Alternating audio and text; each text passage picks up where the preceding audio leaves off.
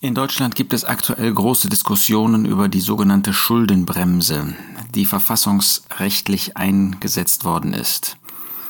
Der Staat, das heißt die Regierung, hat durch einen Verfassungsbruch letztlich ein Problem herbeigeführt, dass sie jetzt noch weniger Geld hat, zu wenig Geld, so dass sie diese Schuldenbremse wieder aussetzen will oder reformieren will.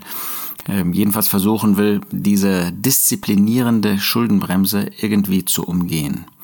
Mich erinnert das an die Fragestellung, was mit Grundsätzen passiert, wenn man diese Grundsätze nicht mehr für zeitgemäß hält. Das Problem ist ja im Bereich der Moral, ähm, ist das in dieser Gesellschaft sowieso schon lange nicht mehr der Fall, auch bei den Kirchen nicht. Wie ist das in unseren Herzen? Sind die Grundsätze, die Gottes Wort im Blick auf Moral und Unmoral uns gibt, sind sie noch aus unserer Sicht zeitgemäß oder muss man auch da etwas anders denken? Gottes Grundsätze verändern sich nicht. Wie ist das im Blick auf die Versammlung Gottes? Nun, bevor ich auf dieses Thema zu sprechen komme, noch ein Hinweis Schuldenbremse. Das ist ja ein Thema, was unter Christen manchmal sehr, sehr freizügig gehandhabt wird. Was sagt der Apostel Paulus in Römer 13, Vers 8? Seid niemand irgendetwas schuldig, als nur einander zu lieben. Denn wer den anderen liebt, hat das Gesetz erfüllt. Wir sollen keine Schulden eingehen, außer dass wir eine dauerhafte Schuld haben, andere zu lieben. Ist uns das bewusst? Ähm, nun ist äh, auch da natürlich die Frage, wie definiere ich Schulden? Ähm, ist das eine Schuld, wenn ich ein Haus kaufe und eine Sicherheit habe, nämlich das Haus als Gegenwert für den Kredit, den ich aufnehme? Ist dieser Kredit im Sinne von Römer 13 eine Schuld oder nicht? Ähm, das müssen wir natürlich vor Gott erwägen und prüfen. Aber es gibt jedenfalls ähm, Christen, die sehr leichtfertig Konsumschulden auf sich nehmen. Sie sind eigentlich nicht in der Lage, sagen wir, ein Auto zu bezahlen oder ähm, einen Urlaub zu bezahlen und sie machen das auf Pump. Ist das recht, wenn man so etwas tut? Müssen wir uns fragen. Ähm, dass man Schulden eingeht, weil man nicht das Geld hat. Es geht also nicht um die Frage, weil das irgendwie eine günstigere Finanzierung vielleicht ist, ähm, weil man eine 0% oder sogar eine Minusfinanzierung hat, sondern äh, nehme ich einen solch, eine solche Schuld auf mich, gehe ich eine solche Schuld ein, weil ich im Moment nicht das Geld habe oder begnüge ich mich mit dem, was vorhanden ist. Der Apostel Paulus macht ganz deutlich, wir sollen eben keine Schulden eingehen, sondern die einzige Schuld, zu der wir stehen sollen und die uns bewusst sein soll, ist, dass wir einander lieben und eine Schuld, die wir nicht abtragen können. Jetzt gehe ich auf die Seite, was Versammlung betrifft. Da kann man auch Grundsätze über Bord werfen, wie man das jetzt eben sieht, hier im Blick auf die Schuldenbremse, wo jeder versucht, auf seine Art und Weise, man nennt das dann äh, reformieren, modernisieren. De facto ist es das Aussetzen der Schuldenbremse in der einen oder anderen Form, weil man sich diesem Diktat nicht mehr ähm, unterstellen möchte. Man hat das gemeinsam äh, das ist ja mit einer Zweidrittelmehrheit in dem Parlament zu einem Verfassungsrang erhoben. Und jetzt gefällt einem das nicht mehr, weil man merkt, dass das einengt. Nun, Grundsätze haben es an sich, auch in Gottes Wort Grundsätze, dass sie uns eben in dieser Weise in Anführungsstrichen einengen, dass sie uns eben nicht jede Möglichkeit, ich nenne das fleischliche Freiheit, Freiheit, die nicht nach Gottes Gedanken ist, einzugehen. Und wenn man dann auf einmal sieht, hm, das gefällt mir nicht, dann kann ich ja nicht mit allen Christen Gemeinschaft pflegen, äh, dann kann ich ja nicht alle Christen aufnehmen, mögen sie bekehrt sein und nicht mal in Sünde leben, aber das führt ja, Epheser 4, Vers 3, ähm, dass ich die Einheit des Geistes bewahren soll im Band des Friedens. Und äh, natürlich versteht man sofort, das bedeutet, dass ich eben nicht mit allen Gemeinschaft am Tisch des Herrn beim Brotbrechen pflegen kann. Will ich einen solchen Grundsatz noch haben oder will ich diese Schuldenbremse, will ich diese Grundsatzbremse, will ich sie vielleicht auflösen und aufgeben?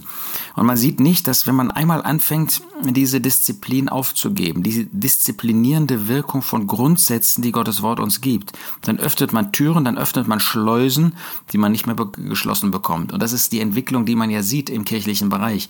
Wenn man einmal angefangen hat, da eine Tür zu öffnen, dann kriegst du die Tür nicht mehr zu und die Tür wird immer größer, immer weiter, bis am Ende von der Tür nichts mehr übrig geblieben ist. Dann hast du nur noch Schleusen und hast keine Möglichkeit mehr, diese Öffnung, diese Tendenz einzufangen. Natürlich müssen wir sagen, das gibt es auch auf der anderen Seite. Auch da ähm, ist der Grundsatz geltend aus Gottes Wort. Und da kann man nicht sagen, naja, weil die Zeit so ist, machen wir jetzt diese Tür enger.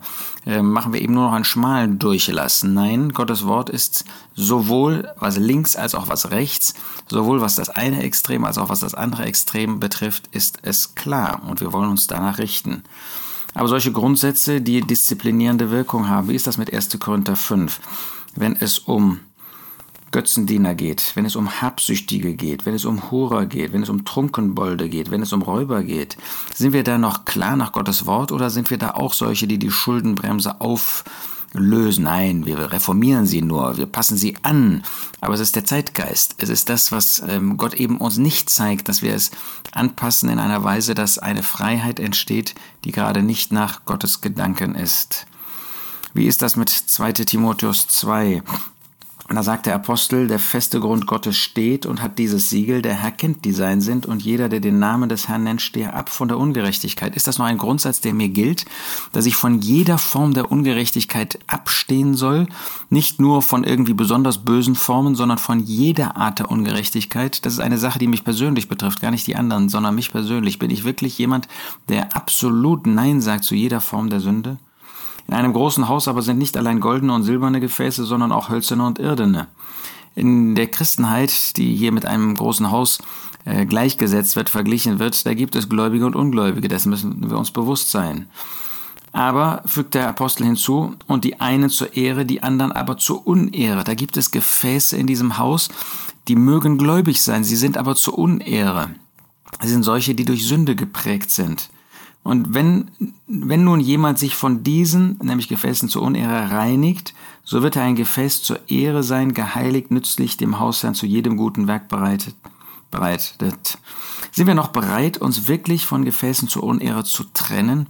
Wenn jemand durch einen sündigen Zustand geprägt ist, zu sagen, damit haben, da dürfen wir nichts zu tun haben, dürfen wir keinen Umgang mit haben so jemand, der sich Bruder genannt hat, wie das 1. Korinther 5 heißt, der aber in Sünde lebt, sagen wir wirklich Nein dazu oder laden wir sie zu Hochzeiten ein? Ja, ich habe doch einen evangelistischen Auftrag an ihnen. Nee, haben wir nicht. Gottes Wort sagt ganz klar, wir sollen sie isolieren, wir sollen keine Gemeinschaft mit ihnen haben. Das ist der Weg, den der Herr ähm, uns nicht nur vorschlägt, sondern weist. Und der Apostel Paulus war in dieser Weise sehr scharf. Das war eine regelrechte Anordnung, ein Befehl, den er den Korinthern gab.